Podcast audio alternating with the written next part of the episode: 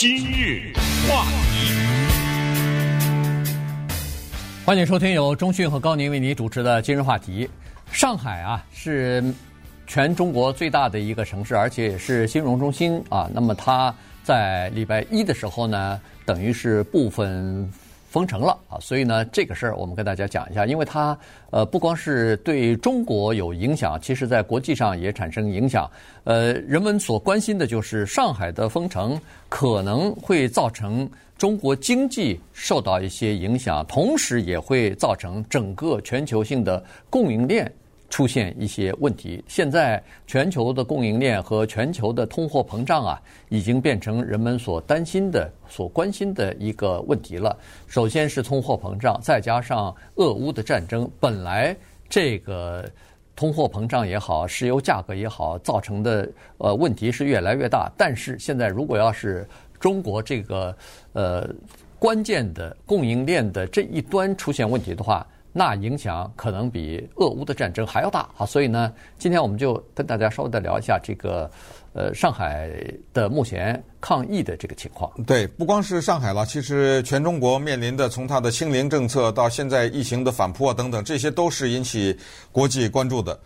毕竟我们不能忘记，就是整个的这个病毒的事情，它最早消息传出来是武汉。发自于中国这个地方，而且当时有所谓封城这个概念，对于世界很多国家来说，也是从武汉那儿知道的。嗯，当然有一个比较委婉一点的说法，你可以说叫做居家令吧，对不对？呃，都是一回事儿。那么现在上海呢，实行的这个所谓的轮流什么局部居家呀等等这些呢，引发了极度的关注。我在微信上属于一个群体，这个群体是过去大学的同学，那你想想很多了嘛，对不对？其中有相当多的人在国内，哇，这些微信上传的视频呐，什么文章啊，有的还有甚至有些讽刺的呀，什么的，哔啦吧啦，哔啦吧啦，每天在那。当然，我应该坦率的讲，是几乎一个没有看。但是你看那标题就知道了，说的都是上海的这些事情。就觉得好像这个事儿特别的大，那你就觉得哎呦，上海可能弄了个几万人感染，死了多少千？呃，再定睛一看，三千五，你知道吗？感染啊，不是死亡啊。对，三千五就封城了。那我们根本不用说上海了，就说个洛杉矶市，这都比他的感染的人不多少倍，都是按好几万的。最后一次我看是十几倍、十几倍的，最厉害的时候是的。最后一次咱们这已经减弱了很弱的时候，也将近两万八呀，什么之类的，也是也是这样的一个数字啊。上海的概念呢，大概咱们跟台湾去比一下就知道，因为我们一直说台湾有两千万、两千万人口左右吧，对不对？那么上海呢是两千六百万人，但是呢，和台湾一样，它是一个居住相对来说比较密集的一个地方，所以人一多啊，一密集呢。那当然，它的传染的速度啊就会比较快，但是呢，也跟台湾一样，它又是这样的一个国际的都市，它的港口啊什么，那简直都是恨不得是一些，如果按照一个人体做比喻的话，它都是一些恨不得快等于心脏啊什么的这样的一个地位了。封城之前呢，生活就已经其实比较属于不正常的状态啊，因为疫情的这个原因嘛。现在一来了这个呢，中央政府他也没有什么办法，因为这病他已经来了，我只好采取我已知的办法，那就是居家呀。但是老百姓怨声载道，所以他采取了一些我昨天看的什么减税啊，对啊，对一些商店呢，就是说你该交的那个税啊，给你免呐。呃，有一些小的生意需要贷款，我给你什么低息贷款啊，给你点这个呀，啊，然后有一个东西，它至少现在就确保。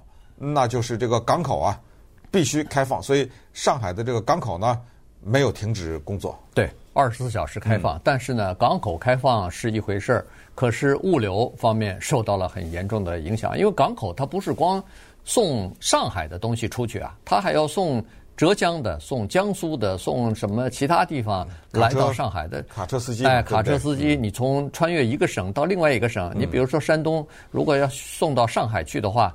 那他要穿穿越这个从山东要进到江苏，然后从江苏要进到呃上海去，每个地方都有每个地方不同的呃叫做防疫的标准。你卡车司机从外外省来，对不起，你先给我做一次这个核酸的检测，阴性了以后我才让你走。然后这一检测一排队就是好几个小时。然后呃进到上海以后更是这样子。好，所以从外地来的这个回到上海去的。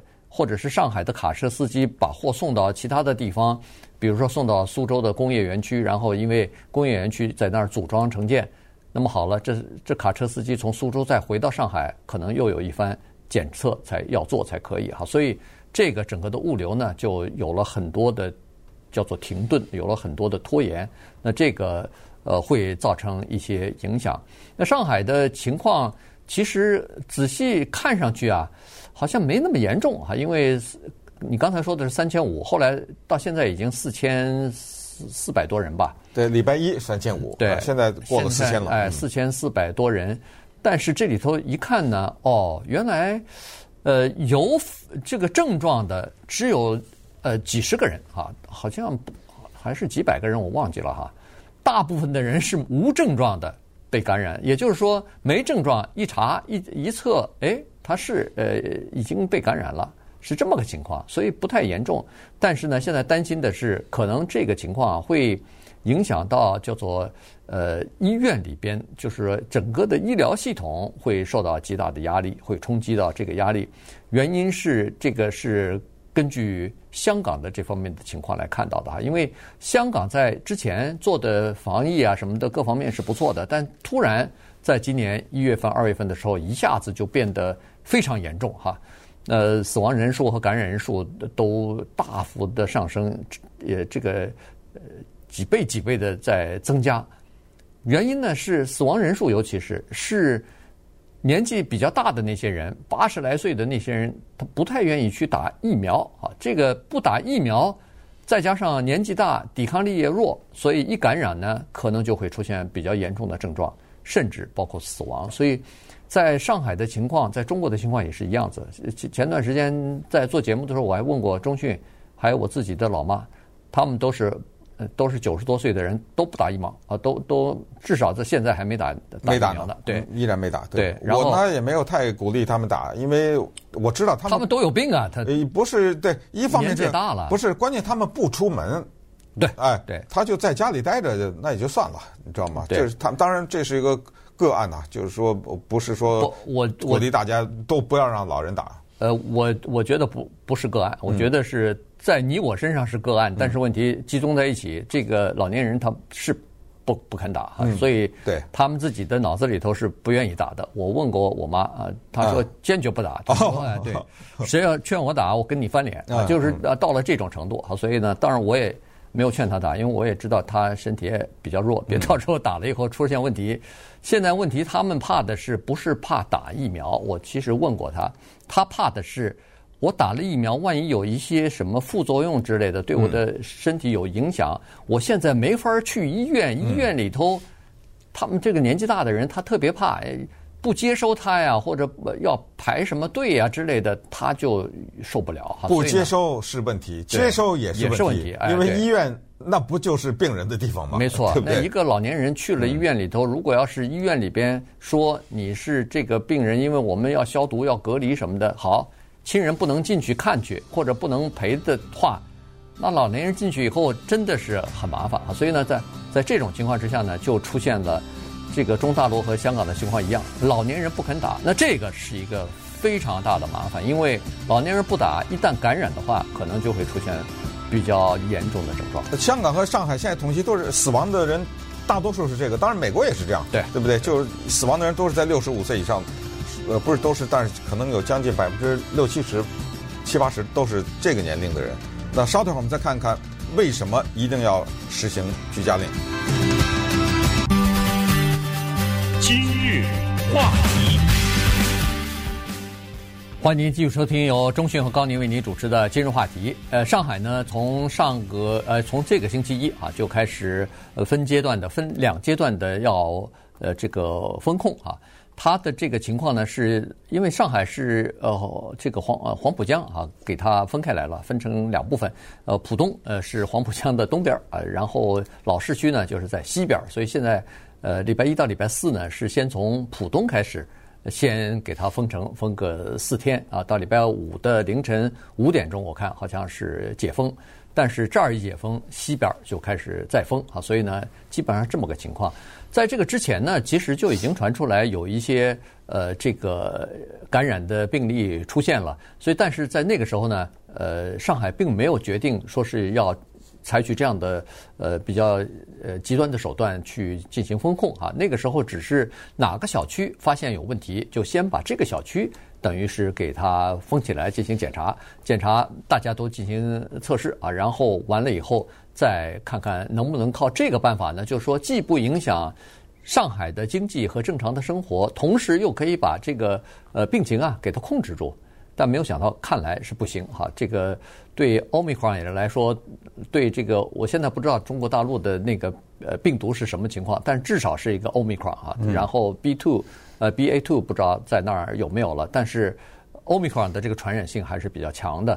从那个许许多多百分之超过一半以上吧，大概百分之七八十都是没有症状的这个情况，你就可以看得出来，这个这个防防止它的扩散确实是不太容易。嗯，所以中国的清零政策，这不是面临着全世界的。关注嘛，就是看看他这个政策接下来怎么办。当然也看到一些报道说中国在什么微调啊，什么这个那的。但是因为有了这个居家令，或者说可预见的居家令，就是老百姓在你没发居家令之前，他们就已经预见到你可能会这样发的时候呢，就会产生下面几种情况。我们看到的报道有：第一，叫做抢购，马上去超市抢购。在中国啊，有一个服务。比我们美国呢要比较广泛、比较普遍，就是网购，常常是在网上啊就可以把那个很多东西，呃，什么蔬菜啊、什么肉啊，全给买了。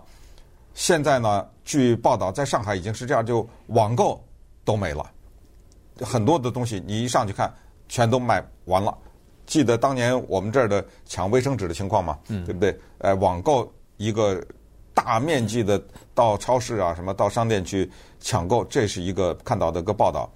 呃，再一个呢，就是所谓的医疗服务不足，导致一些没有新冠病毒的人死亡了，因为他没有办法去医院获得医治。可能比较有名的就是大家都看到的那个报道，就是那个护士吧，嗯，对，得的哮喘或者叫做气喘病，结果没办法。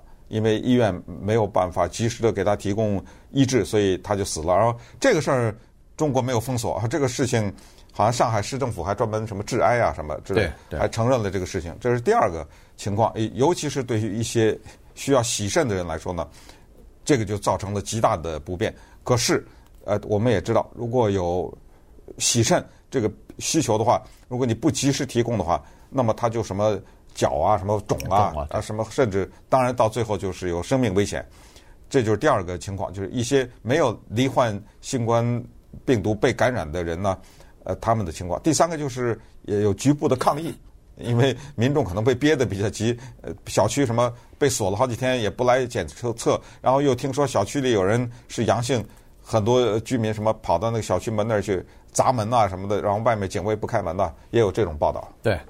呃，其实礼拜一的时候，我还专门打了个电话给朋友啊，住在浦东的这个朋友，说，呃，情况怎么样？他说还好啊。他说，呃，他住的那个小区里边呢，好像没有发现有任何呃，就是感染的病人吧。所以呢，他们那个尽管是关闭了居家令，但是小区里边你还是可以走出你的这个楼门的，你可以到小区里的外边去，什么遛狗啊、散步啊，这个都还可以。但是他说，如果要是你的楼里边有这个病人的话，呃，感染的病例的话，那么你就不能出来了，至少要好几天不能出来。